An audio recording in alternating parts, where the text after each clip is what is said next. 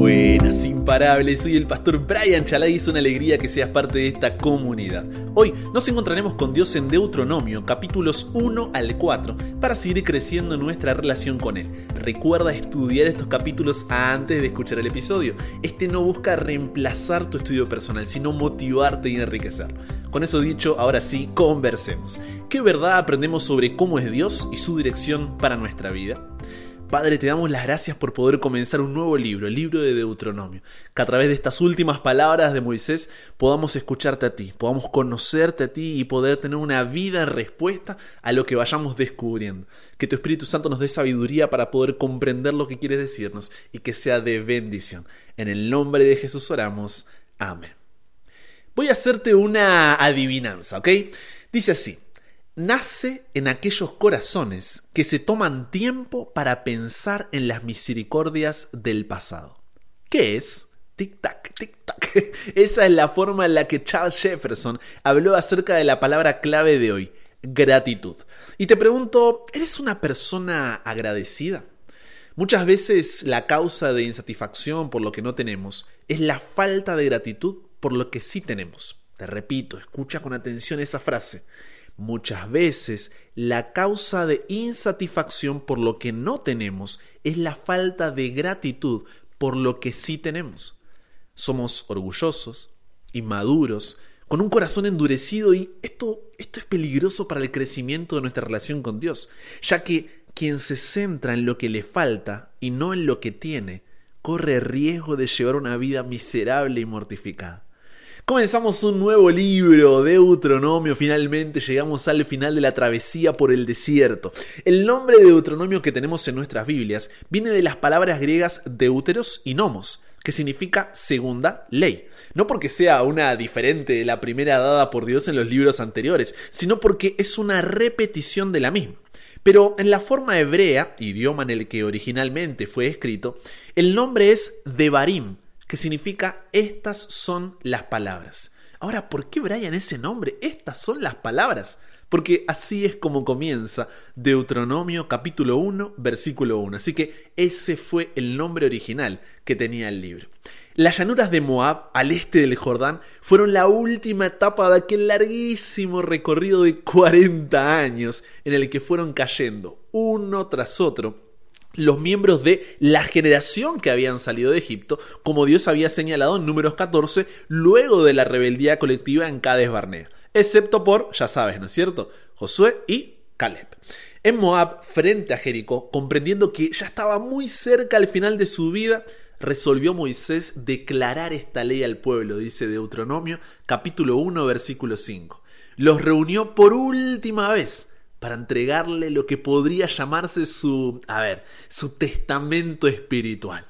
La mayor parte de lo que veremos en este libro ya lo vimos anteriormente, porque ante todo Israel, Moisés recordó los años vividos en común, instruyó a los israelitas acerca de la conducta que habrían de tener para ser realmente el pueblo de Dios, y les recordó que su permanencia en la tierra prometida dependía de la fidelidad con que observaran los mandamientos y preceptos divinos. Es como cuando hacen el YouTube Rewind, ¿recuerdas? Recordando los hechos más importantes del año. Bueno, más o menos esos de Deuteronomio, pero en lugar de todos los hechos del año, es de la travesía por el desierto. Es el YouTube Rewind de Moisés para el pueblo de Israel. Y como mencionaba al comienzo, al mirar hacia atrás, la palabra destacada en estos primeros capítulos es gratitud.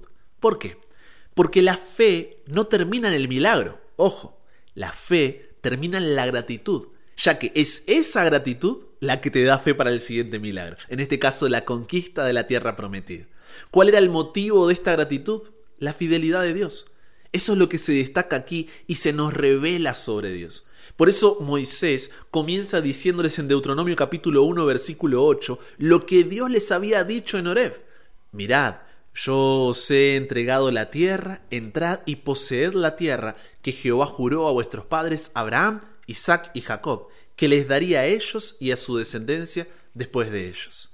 Destaca cómo ante la infidelidad del pueblo en el desierto, Dios no dejó de ser fiel, sino que, como dice Deuteronomio capítulo 1, versículo 33, iba delante de ellos con la nube de día para cuidarlos del calor y la columna de fuego de noche para cuidarlos del frío. Y luego de hablar de la misión de los espías que ya vimos cuando estudiamos números capítulos 13 al 14, te recomiendo escuchar ese episodio si no lo hiciste todavía, los años en el desierto, la victoria sobre Seón, la derrota ante Og, el rey de Basán, el pedido de las tribus de Rubén, Gad y la media tribu de Manasés, sumado a la imposibilidad de Moisés para entrar en la tierra prometida, llegamos a Deuteronomio capítulo 4, versículos 1 al 2 y 6 al 9, que dice así, préstame tus oídos. Ahora pues, oh Israel, Oye los estatutos y decretos que yo os enseño para que los ejecutéis y viváis y entréis y poseáis la tierra que Jehová el Dios de vuestros padres os da. No añadiréis a la palabra que yo os mando, ni disminuiréis de ella, para que guardéis los mandamientos de Jehová, vuestro Dios, que yo os ordeno. Guardadlos pues y ponedlos por obra, porque esta es vuestra sabiduría y vuestra inteligencia ante los ojos de los pueblos, los cuales oirán todos estos estatutos y dirán, Ciertamente pueblo sabio y entendido. Nación grande es esta, porque ¿qué nación grande hay que tenga dioses tan cercanos a ellos como lo está Jehová nuestro Dios en todo cuanto le pedimos? ¿Y qué nación grande hay que tenga estatutos y juicios justos como es toda esta ley que yo pongo hoy delante de vosotros? Y continúa luego, ¿no es cierto?, en Deuteronomio capítulo 4, versículos 32 al 39, diciendo, porque pregunta ahora, si en los tiempos pasados que han sido antes de ti, desde el día que creó Dios al hombre sobre la tierra, si desde un extremo del cielo al otro se ha hecho cosa semejante a esta gran cosa, o se haya oído otra como ella. ¿Ha oído pueblo alguno la voz de Dios hablando de medio del fuego como tú la has oído sin perecer? ¿O ha intentado Dios venir a tomar para sí una nación que en medio de otra nación, con pruebas, con señales, con milagros y con guerra y mano poderosa y brazo extendido y hechos aterradores como todo lo que hizo con vosotros Jehová vuestro Dios en Egipto ante tus ojos? A ti te fue mostrado para que supieses qué cosa, que Jehová es Dios y no hay otro fuera de él. Desde los cielos te hizo oír su voz para enseñarte, y sobre la tierra te mostró su gran fuego, y has oído sus palabras de medio del fuego. Y por cuanto Él amó a tus padres, escogió a su descendencia después de ellos y te sacó de Egipto con su presencia y con su gran poder para echar de delante de tu presencia naciones grandes y más fuertes que tú, y para introducirte y darte su tierra por heredad como hoy. Aprende pues hoy y reflexiona en tu corazón que Jehová es Dios arriba en el cielo y abajo en la tierra y no hay otro. ¿Cuál era el objetivo de Moisés al decir estas palabras y por qué creo que era importante leerlas otra vez? Era hacerles entender por sí mismos, ¿no es cierto? Lo que Dios había hecho por ellos y, en definitiva, cuán agradecidos debían estar con Él por los poderosos actos de salvación realizados en su vida y cómo los había realizado para ayudarlos a recordar y nunca olvidar. Dios había salvado a su pueblo y cumplió su parte del pacto que estableció con él. Fueron liberados de Egipto y estaban a punto de entrar en la tierra prometida.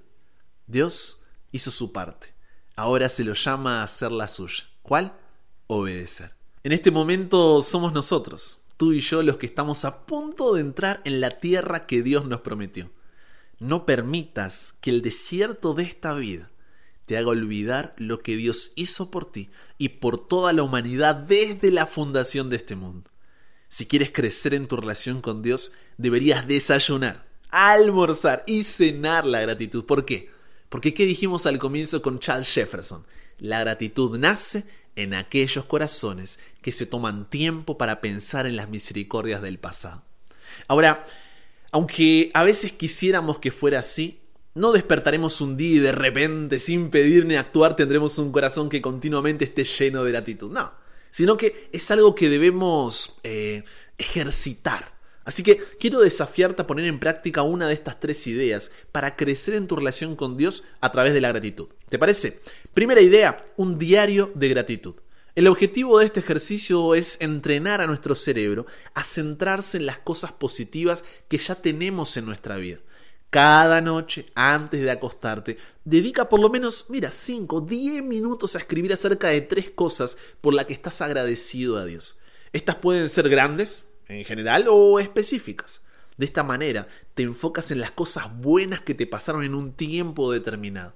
Trata de escribir tu diario de gratitud todos los días. Quizá al principio te pueda parecer incómodo escribir acerca de esas cosas, o no sepas por qué agradecer, y en pocos días te parezca muy repetitivo, pero no te preocupes, después será más fácil. Lo más importante es que continúes con este ejercicio. La segunda idea es una carta de agradecimiento. Escríbele a Dios una carta agradeciéndole por las cosas recibidas de Él en tu vida. Describe cómo te sientes gracias a lo que Él ha hecho por ti. Luego ve a un lugar tranquilo y léele la carta a Dios en voz alta como si estuvieras orando. La tercera y última idea, agradece en todo momento.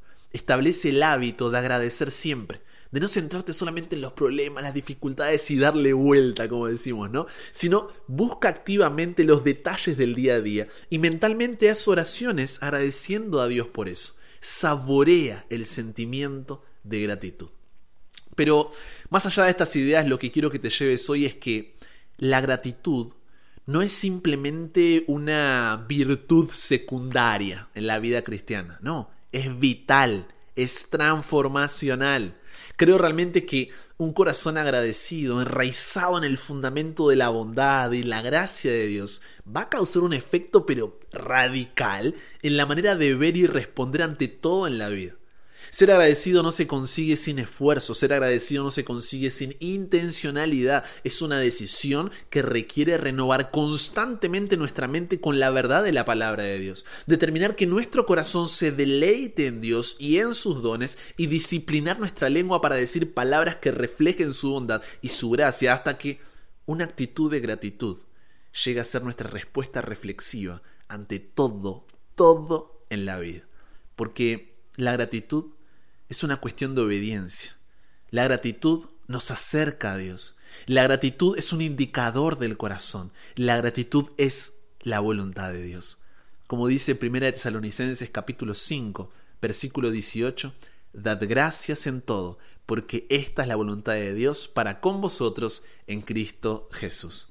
Y si hoy, por algún motivo, en medio del desierto, te alejaste de Dios o te rebelaste contra Él y eso está causando división entre ustedes, recuerda que Dios está cercano. Por eso al final del capítulo dice que si, a pesar de ser infieles al pacto, desde allí buscares a Jehová tu Dios, lo hallarás, si lo buscares de todo tu corazón y de toda tu alma cuando estuvieres en angustia y te alcanzaren todas estas cosas, si en los postreros días te volvieres a Jehová tu Dios y oyeres su voz, porque Dios misericordioso Jehová tu Dios no te dejará, ni te destruirá, ni se olvidará del pacto que le juró a tus padres. Dice Deuteronomio capítulo 4, versículos 29 al 31. Como más adelante también dijo el profeta Isaías, en Isaías 55, 6 al 8, Buscad a Jehová mientras puede ser hallado llamadle en tanto que está cercano. Deje el impío su camino y el hombre inicuo sus pensamientos y vuelve hacia Jehová, el cual tendrá de él misericordia, y al Dios nuestro, el cual será amplio en perdonar. Porque mis pensamientos no son vuestros pensamientos, ni vuestros caminos mis caminos, dijo Jehová. Agradecele a Dios porque, como dice segunda de Timoteo 2.13, si fuéremos infieles, Él permanece fiel. Si quieres entrar en la tierra prometida, con esto me refiero a la vida eterna con nuestro Señor Jesús, recuerda entonces que la fe no termina en el milagro, termina en la gratitud, ya que es esa gratitud la que te da la fe para el siguiente milagro. Conversamos con Dios sobre esto. Padre, gracias por la oportunidad de reflexionar sobre un tema tan importante como la gratitud. A veces nos olvidamos de que Así como estuviste con nosotros en el pasado, estás con nosotros en el presente y nos da la seguridad de un futuro en el cual podemos descansar en ti. Gracias porque tú siempre has sido fiel, porque tú eres fiel y porque siempre lo serás. A veces dudamos de eso cuando nos olvidamos de mirar hacia atrás, ¿no es cierto? Y es ese mirar hacia atrás el que nos recuerda de tu fidelidad. Entonces que cada día en esos momentos difíciles, en esos momentos de lucha, esos momentos de desesperanza, de tristeza, de dolor, podamos mirar hacia atrás y decir, gracias Dios porque a pesar de todo siempre estuviste allí. Y en ti tenemos la esperanza de poder salir de este desierto y poder entrar en la tierra prometida, poder entrar en tu reposo. Padre, necesitamos que puedas estar con nosotros hoy, que nos des un corazón agradecido, que nos ayudes a ejercitar esto de la gratitud y que realmente al recordar cada día cuán fiel eres tú, podamos de esa forma permanecer firmes sabiendo que no estamos solos, sino que tú vas delante nuestro. Nos entregamos hoy a ti, Dios, cámbianos, renuévanos, transfórmanos, somos tuyos. En el nombre de Jesús oramos. Amén. Con eso llegamos al final. comparte con otros lo que aprendiste hoy. Súmate a la comunidad en WhatsApp totalmente gratis si todavía no lo has hecho para recibir una notificación en tu celular cada mañana, escuchar los episodios sin conexión, tener material extra, hacer tus preguntas, acceder a contenido exclusivo y te espero en el siguiente. Obviamente para que nunca pares de aprender y nunca pares de crecer. ¿Por qué? Porque hasta el cielo no paramos.